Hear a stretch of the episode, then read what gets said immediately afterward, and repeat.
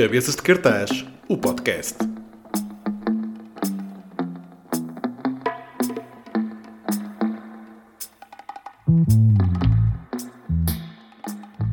De facto, quando li a tua notícia há uns meses atrás, quando saiu, acho que foi no Instagram do público, não tenho a certeza, e, e li lá que alguém atravessou Portugal de norte a sul pela linha litoral, eu tinha que falar contigo, eu estava curioso em saber mais coisas. Uh, mas uma delas, mas antes de chegar aí, eu gostaria de saber, de saber um bocadinho mais sobre o teu projeto do, da, da Escapist. E, uh, e, para quem não sabe, o que é que é esse teu projeto, André?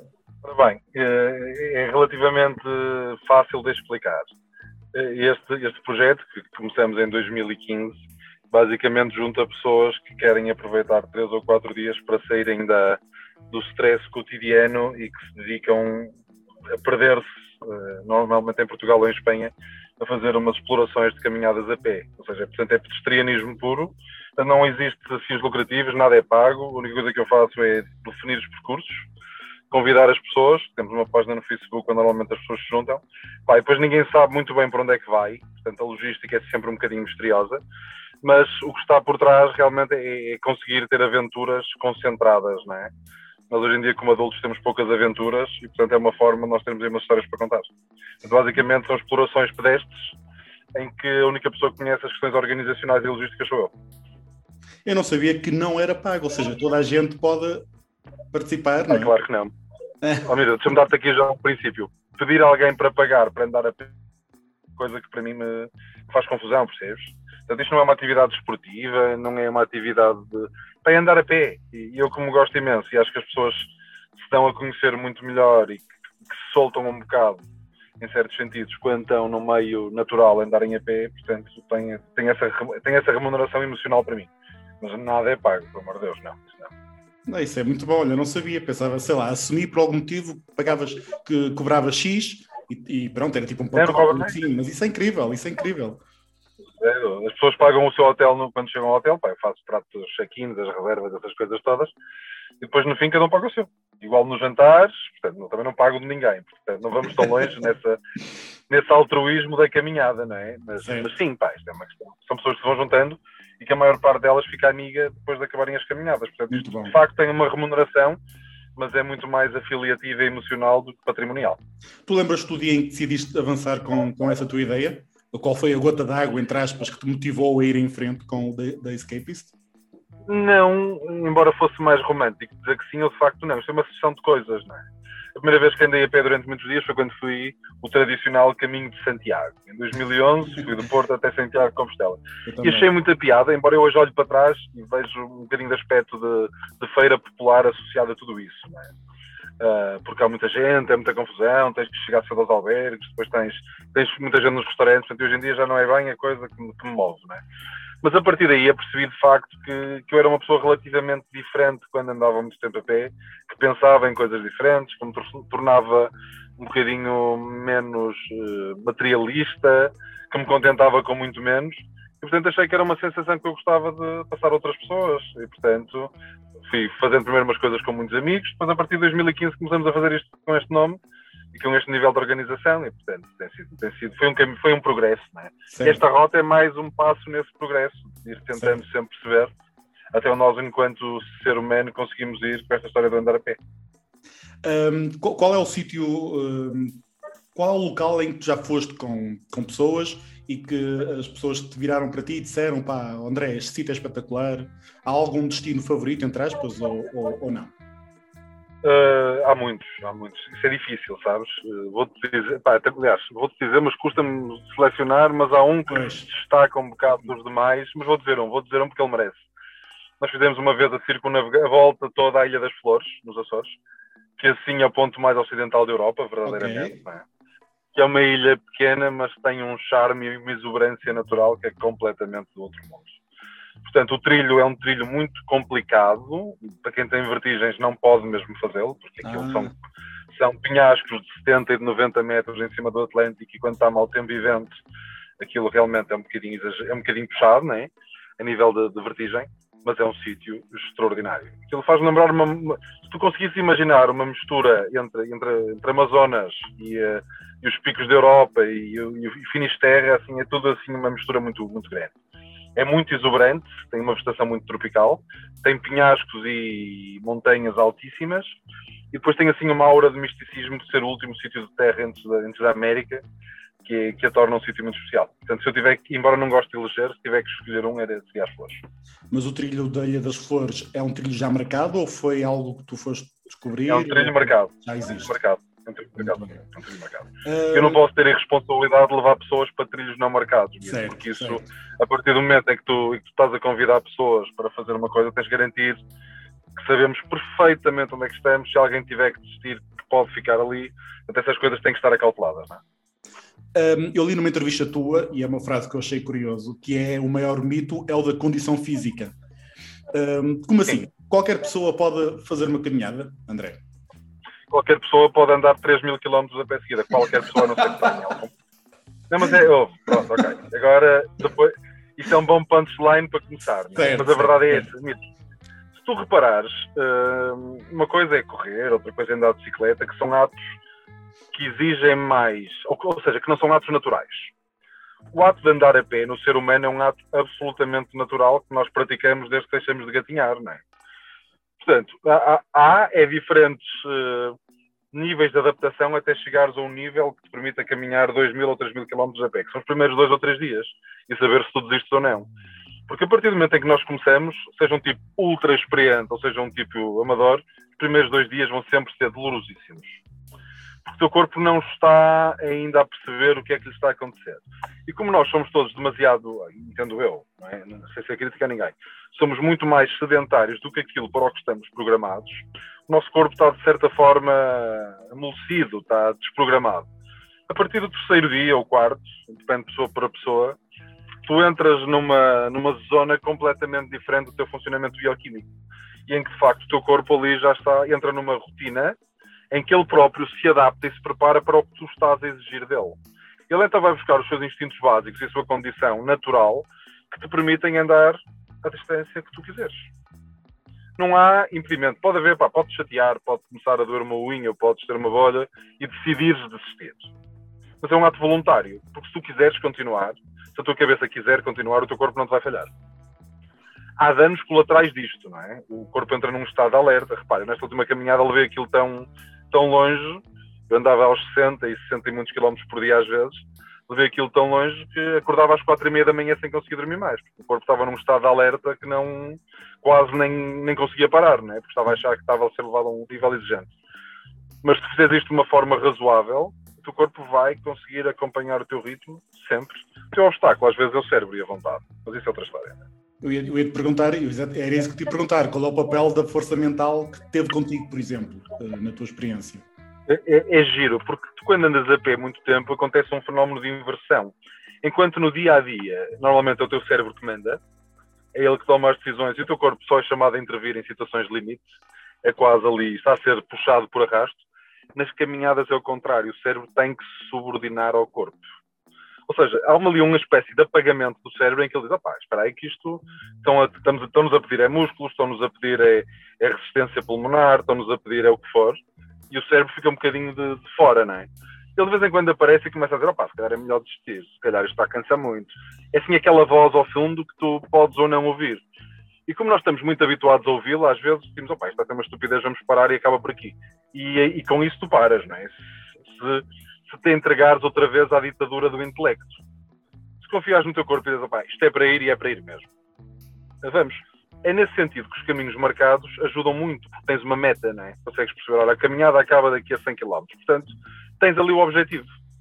Portanto, o teu cérebro às vezes tenta dissuadir-te, mas tu pensas assim, é daqui a 100 km, portanto vou mesmo.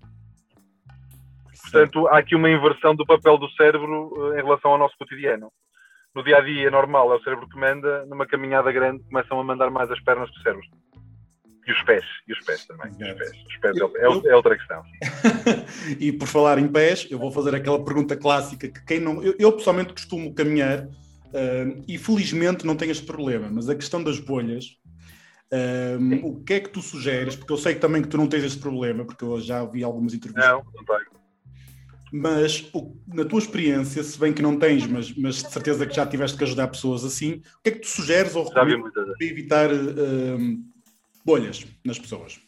Opa, eu, eu, todas as pessoas que fazem caminhada comigo, eu devo ser das poucas que não faz bolhas, por sorte. Mas é mesmo sorte, porque eu, mais uma vez eu acho que é uma ciência oculta, não, tem, não, há, não, não sei explicar. Opa, o ideal é ter umas muito boas meias, porque vamos lá ver, a, a, bolha surge da fricção entre a bota, a meia e a pele. Este vai lado tem, não pode haver muita folga em nada, percebes? E ali a meia toma um papel essencial que é não deixar que o corpo e o tecido friccionem. Portanto, pá, umas meias ótimas. E se aí não se conseguir evitar, há, aqueles pensos milagrosos que são os compitos, uh, que eu gastei por outras questões nesta caminhada, gastei para aí uns 90, mas isso é outra história. E há depois também aquele método da, da agulha e da linha, em que ah, furas a bolha e deixas a linha durante a noite e dormes com o pé para cima. Pá, eu nunca pratiquei muito isso, portanto, não levem a mal se isto não funcionar, mas, mas, mas são aqueles que eu tenho visto funcionar mais de um ponto de vista estatístico, quase. Estavas a falar e agora lembrei-me de uma questão à parte. Tu, tu um ou seja, eu, pessoalmente, eu, quando vou fazer as caminhadas, eu vejo pessoas, muitas pessoas, às vezes, eu por defeito levo botas, mas muitas pessoas usam sapatilhas. Tu tens algum tens alguma posição nessa, nessa, nessa, nessa questão ou é indiferente para ti desde que os pés sejam, sejam confortáveis? Não, para mim, enquanto, para mim, enquanto indivíduo, para mim, eu nunca largo as botas. Nunca, nunca. Porquê? E vou dizer porquê, vou dizer porquê no meu caso. Mas aqui, repara, cada pessoa. Sim, cada pessoa é, é, como é e é, é a tua opinião. É, é o que lhe assentar melhor. As sapatilhas aquecem muito o pé. A maior parte das sapatilhas não são de pele, são de nylon, não são do que for, não é? E aquela sola de borracha em conjunto com aquele tecido da sapatilha, embora pareça muito confortável, a partir de uma determinada altura quase que te cose o pé, sobretudo nas alturas de verão. E as solas, como são umas solas, nomeadamente as sapatilhas tradicionais, não são umas solas compactas, são umas solas um bocadinho esponjosas, nem que seja um bocadinho de elasticidade, Uh, sentes, a partir de determinada altura, sentes o chão todo, ou seja, se é uma pedra, aquilo vai-te dobrar um bocadinho. As botas, que são feitas mesmo para, para levar tudo à frente, solas duríssimas, o tecido é aquilo não entra nada, não é? Portanto, o pé entra ali, não mexe mais até sair outra vez. Nas sapatilhas, o pé está sempre a, a balançar, é? porque elas não têm a tração necessária para manter o pé imóvel. Portanto, há mais bolhas, uh, o conforto a partir de uma determinada altura é muito, muito menor, seja por causa do, do, do, calor, seja por causa do cozimento da pele, seja por causa do balançar do pé dentro da sapatilha. Portanto, eu nunca largo as minhas botas. Bom. O mais apertadas possíveis, até, até, até, até ao, ao, com cano, não é? E aí sim, e ajudam muito nos entorces também. Portanto, para mim, individualmente, funcionam muito melhor as botas. A partilho da tua opinião. Um, mudando agora um pouco do assunto e falando sobre o grande motivo que me levou a querer falar contigo, que é que te levou? Quando é que decidiste fazer o litoral português a pé, uh, André? Tu lembras daquele dia em que, ou foi uma ideia gradual, foste começando a pensar isso e a matutar nisso, ou foi num dia para o outro, ok, vou ter que fazer isto por algum motivo? Não. não a ideia já existia uh, e vem de um sítio muito simples, que é, nós temos em Portugal algumas, algumas grandes rotas. Grandes rotas são rotas com mais de 30 km. Uh, e eu, na, naquele projeto que já, que já tiveste a simpatia de falar, no The Escapist, eh, procura essas rotas grandes, essas grandes rotas, para poder de facto estar com as pessoas 3, 4, 5 dias a fazer o tal percurso com um objetivo. Ah, mas elas são relativamente escassas em Portugal. São muito boas as que temos, mas são finitas, não é? Temos para aí 8, 8 de longo percurso, temos, temos 8. Um, e depois uh, há outra questão, que é, são todas quase demarcadas. Ou seja, ainda agora fizemos a grande rota do Jerez, que é uma rota extraordinária mas é Jerez do dia 1 até ao último dia. Acabaste em a rota da Costa Acabaste em Pitões das Júnias, já agora, foi? Não acabamos, dividimos em dois anos. Este ano ah. vamos fazer, como só tínhamos quatro dias, acabamos ali no Castelo, no Lindoso, e no próximo ano vamos acabar em Pitões das Júnias. Muito bom. Um, ou seja, as da Costa Vicentina são lindíssimas, como deves imaginar, e eu fiz, fiz fila toda agora na Costa, mas também é sempre Alentejo. Uh, e à semelhança, por exemplo, do caminho de Santiago, que volto a falar, em que é um caminho que passa quase Espanha toda, nós, eu achava que nós beneficiaríamos em termos uma rota que mostrasse Portugal inteiro. E mais interessante, há cada vez mais procura por turismo de natureza. Uh, é incrível a quantidade de pessoas, uh, sobretudo eu aqui digo pela minha experiência, muitos nórdicos, americanos e canadianos, que andam pelo mundo fora à procura de rotas que lhes permita ter este tipo de, de turismo, porque isto é verdadeiramente turismo, não é? E se tu conseguires fazer uma rota que ligue todo, que ligue todo o país, Ou seja, em vez de venderes a praia A, B e C como ponto turístico, tu vendes todo o litoral. E vendes todo o litoral de uma forma em que nós temos, nós temos a sorte de ter um, um litoral ultracénico, muito diverso, desde Caminha até Vila Real Santo António, agora graças a Deus posso dizer isso, e realmente consegues fazer uma costa absolutamente memorável. E, portanto, se criares um produto turístico, uma grande rota deste género, acho que vamos beneficiar imenso. Enquanto...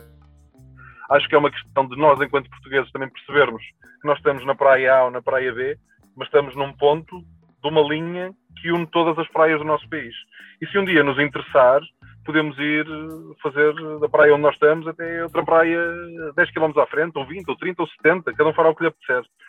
E eu estava a andar na caminhada e pensava nisso muitas vezes. Que giro que seria se nós soubéssemos exatamente o quilómetro da costa em que estamos em qualquer altura. Tá, estás na praia do quilómetro 94. Certo. Isto dá-te a ideia que aquela praia não é um fim em si, mas é, faz parte de um trajeto que é a identidade um bocado do nosso país, não é? Que somos um país virado para o litoral, somos um país de mar e, portanto, teria alguma piada a perceber isso. Portanto, foi uma ideia que se foi solidificando e que eu ia que eu ia juntando. Pá, depois um dia, uh, foi exatamente no dia 25 de Abril, estava a falar com a minha mulher, com a Joana, e disse, pá, gostava cada vez mais de fazer isso. Ela então se gostavas, faz. Já está na altura de deixar de estar sempre a falar nisso, sempre vai.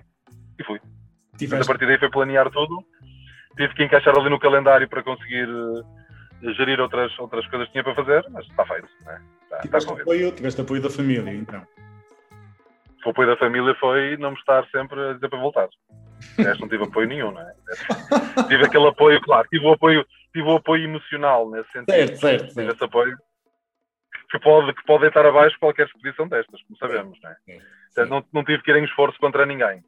Embora a minha mãe todos os dias me ligasse a dizer para voltar para trás, que já chegava, não sei o que, não sei o que mais. Isso é, é típico, não é? Mãe é mãe. Eu ia dizer Mas, isso. tirando isso, exatamente. Não, é, é, o que é. Pá, mas o nível da Joana e dos nossos filhos e tudo foi sempre um apoio máximo, não é? Portanto, a esse nível, sim, tive, tive esse apoio. Olhando agora para os 900 km que percorreste, André, quais foram os maiores desafios? Onde é, qual é a zona do país, por exemplo, onde tiveste mais dificuldade em atravessar? E que não recomendavas, uh, e que não recomendavas às pessoas para irem sozinhos, por exemplo? É, sozinhas há zonas muito complicadas. Né? A, zona, a zona da Rábida é uma zona, é uma zona difícil. Eu fui por sítios, fui sempre pelas arribas e pode correr mal. Eu nesse dia fui com dois amigos, um dos meus amigos foi de facto, foi ter comigo do Porto lá, porque disse que queria fazer aquela zona e eu também tinha, tinha, tinha um bocado de receio de fazer aquilo sozinho. Ele foi comigo, mas pelas arribas aquilo é muito duro, ok? Pá, e qualquer pessoa pode sozinha torcer um pé ou partir uma perna e fica lá, é? portanto é complicado. De resto, a Costa Vicentina entre o Amado e a Praia da Barriga é lindíssima, mas também sozinho convém ter algum cuidado. E há ali uma subida que é uma subida entre a praia da Samarra e a praia do Magoito, que também é preciso não ter vertigens nenhumas. Portanto, esses pontos, assim, para quem, para quem for sozinho, é onde eu aconselho a ter mais cuidado. O resto é sempre, sempre andar. Sempre andar. Ah, depois, tirando a questão da perigosidade, há zonas de outro tipo de desafio, que é, por exemplo, fazer desde Troia até, a, até Sines, é um areal que não tem fim, não é? Portanto, são 50 e tal quilómetros de areia portanto andar, precisa ter algum Andar em areia já é muito difícil, não é? Já é muito cansativo, não é? Imagina 50 km. É isso. Portanto, é... é isso, é isso. E, e, imagina sem ver ninguém. Imagina que é um sítio onde estás tu. Ah, e aí tive uma história muito engraçada. Engraçada agora, que na altura não teve grande piada. Pela primeira vez na minha vida tive medo de gaivotas. Eu estava a andar, pá, estava, já não via ninguém para aí há 15 km e fiquei para aí mais 20 km sem ver ninguém e de repente vejo uma mancha cinzenta lá no meio do areal, muito ao fundo. Portanto, aquela zona da comporta é só areia, areia, areia, areia, não se passa mais nada. Pá, essa mancha cinzenta, quando eu, conforme eu me fui aproximar, percebi que eram gaivotas. Opa, e quando estás sozinho, no meio de, de um areal imenso, sem mais ninguém, em vez de tipo 4 mil ou 5 mil gaivotas, e pensas, pá, de repente elas se lembram que, que eu sou um ser agressor, certo, certo. começam a atacar pá, tentei dar a volta por trás, pelas dunas, só que elas viram, levantaram todas voo, mas foram para o mar. Portanto, não me chatearam nada, como sempre fazem, né? Mas aquela coisa de estar sozinho no meio de uma tarde, que ainda por cima estava com nuvens, e vejo assim uma mancha cinzenta a levantar-se, pois, impõe respeito. Uh, ir noutra direção, é impõe muito respeito. Portanto, foi outro tipo. Portanto, este tipo de histórias acabam por dar algumas dificuldades, mas são as, são as dificuldades que hoje em dia também têm histórias para contar. Uma das histórias que eu gostei de saber sobre ti, que, que eu tive já a oportunidade de, de ouvir, foi também uma, uma, das, uma, das, boas coisas, uma das boas experiências que tiveste na viagem, foi aquela experiência que tiveste com aquela comunidade pescatória, não foi? Fonte da Talha, claro. Opa, foi incrível, foi incrível porque eu nunca tinha ouvido, eu tinha ouvido falar da Fonte da Talha, quer dizer, conhecia o nome, mas nem sabia onde é que era, nem como é que funcionava, não sei o que, não sei o que. Uh, e quando cheguei lá, nós, uh, lá está, eu estava com aquele meu amigo que no dia a seguir fizemos a travessia da Rábida, fomos jantar. Ah, e depois estava tudo a fechar, 10 e meia, confinamento. Uh, encontramos lá uns, uns, uns, simpáticos pescadores que nos convidaram para ir beber uma cerveja. Fomos assim a um sítio que não interessa, mas não era assim o sítio mais legal do mundo. Sim, sim. E depois cheguei lá e começaram-me a contar como é que era a vida na Fonte da Talha e como é que aquela, como é que aquela comunidade vive com as, com as dificuldades que tem, com o facto de haver uma quase um descuido imenso com o que ali se passa. Não há grandes, para não dizer nenhum, infraestruturas sanitárias, as casas são ilegais e toda a gente sabe, mas ninguém de facto resolve, não é? Portanto, é uma comunidade que vive 365 dias por ano a sair às quatro da manhã para ir pescar, para, para, para que Lisboa tenha peixe fresco sempre nos, nos grelhadores todos os dias. Portanto, é quando tu pensas nestes termos, a desigualdade e a, e a, e a imparidade das coisas nota-se muito. E quando pensas que estás a 40 km de Lisboa em linha reta, ou 30, uh, eh, é chocante, chocou-me imenso. Pá, ao mesmo tempo eram pessoas ultra de bem com a vida, as pessoas que não estavam a queixar, ninguém estava a comiserar, estavam a contar. Só que para mim aquilo, pá, levas assim com, com um estaladão diferente, não estás a contar. Uh, e portanto eles, pá, ultra bem dispostos, divertimos imenso, foi uma noite memorável. E eles é que nos indicaram os truques todos para passar a rábida. Pá, vais por aqui, esperas que a maré esteja assim, depois sobes naquela arriba e não sobes nesta, senão vais-te perder ali. E foi tudo um relógio, foi impecável. Foi... Quem melhor, quem melhor... Um, grande abraço, um grande abraço para a Fonte da Talha, que não sei se está a ouvir isto, mas foi, pá, foi, foi, foi, a noite mais memorável. Foi a noite mais memorável. E no dia seguinte, o nosso pequeno almoço, também por, por recomendação lá de, de uma pessoa da Fonte da Talha, foram duas bolas de Berlim. Portanto, Imagina acordar às 7 da manhã com as duas bolas de Berlim para ir andar a pé. E olha que voltou. Tivemos fome até às 4 da tarde. Sim, já não foi, difícil, já não foi fácil acordar uh, na manhã, não é? Na manhã seguinte, que a noite foi boa. Ah, não, mas é como eu te disse, eu acordava sempre sem sono às quatro e meia da manhã. Eu tinha que me forçar a ficar na cama, porque o corpo estava sempre em, okay, em evolução. Já, estavas com aquele ritmo já pronto para a próxima. Já estava, já não. Já era sempre andar, sempre andar. Um, em que fase se encontra um, o GPS que criaste após essa, essa, essa experiência? Encontra-se na carrapateira. Ou seja, já só falta fazer um bocadinho ali da costa Algarvia Atlântica, Costa Algarvia Ocidental, desculpa, para depois fazer a Costa Algarvia Sul, que será muito mais simples, porque enganei muito pouco. Houve ali duas ou três viragens que eu tive que fazer, mas foram poucas. Uh, mas como são no total 195 mil pontos de GPS que têm que ser editados, dá um bocadinho de trabalho, é um trabalho moroso. Mas a partir do momento em que ele ficar, vai ficar a tal linha reta que vai contornar a costa de Portugal. E está a ficar muito giro, vai ficar muito giro. Estou muito satisfeito com isso. Um, tendo em conta, uh, falaste no início que, que, que, seria uma ideia incrível termos uma rota que atravessasse do, do norte ao sul do país, especialmente pela parte litoral, e tendo em conta que marcar uma rota exige chegar aos locais e identificar as, as rotas, e, ou seja, não existe uma logística muito grande, não é? Achas que, que era algo para demorar muito tempo para alguém pegar naquilo e, e criar uma rota nossa? Como já mencionaste, não, não. Pago e como existem outras tantas aqui em Portugal? Uh, não, não era uma coisa que gostava muito. Aliás, há uma rota uh, que começa em São Petersburgo e acaba no, no Cabo São Vicente, em Sagres, uh, que é a Grande Rota 11 ou a, Rota Europeia 9. Não sei se é Europeia 9 ou Europeia 11 e o contrário. Que teoricamente é uma rota que já faz uma parte da costa, só que não está nada marcado. Está marcado ali um bocadinho ao pé precisamente de uma goito, tem assim uns tracinhos de vez em quando, mas, pá, mas é muito fácil. Né? É uma questão de, de, de haver uma, uma, uma, uma, vontade de o fazer, porque de facto é fácil. Né? Nós temos um trajeto de facto um no nosso litoral. Tens que andar de vez em quando um bocadinho para dentro, como por exemplo, vou dar o caso, São Jacinto. São Jacinto, eu não quis ir pelas praias de São Jacinto, presumo que conheces, né? Isso, Precisamente porque não queria estar a andar por zonas protegidas, não queria estar a fazer essa devassa do nosso património natural, como também não quis estar a ir por outras zonas, que eu sei que são zonas protegidas e que não estão marcadas. A Rábida, a Rábida tem muitas marcações, só que estão todas desconexas.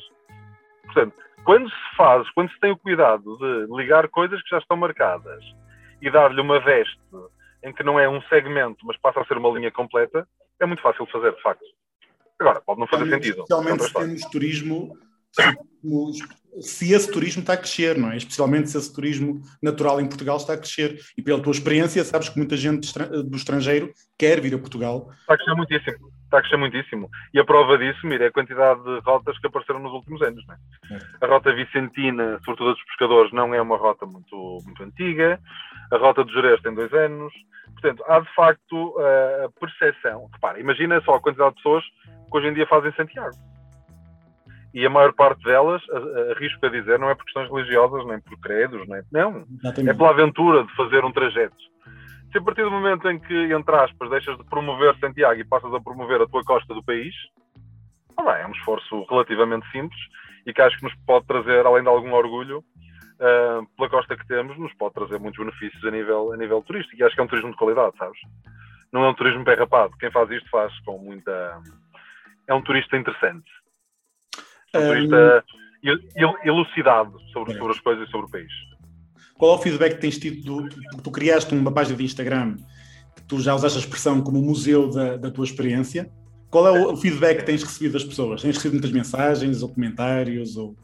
Muitíssimo, foi, foi uma loucura, né? eu aí não estava, não estava a contar, passam, tenho, eu chamo museu porque eu não, agora não, não quero mexer mais naquilo, porque tem ali as 200 fotografias que retratam a costa, tem lá os filminhos que eu fiz todos os dias sobre cada um dos dias, Portanto, agora não tenho mais nada ali grande coisa a dizer, não é? Ponho lá o GPS quando tiver feito, quando muito, mas agora aquilo é para ficar ali quase como uma fotoreportagem da, da costa.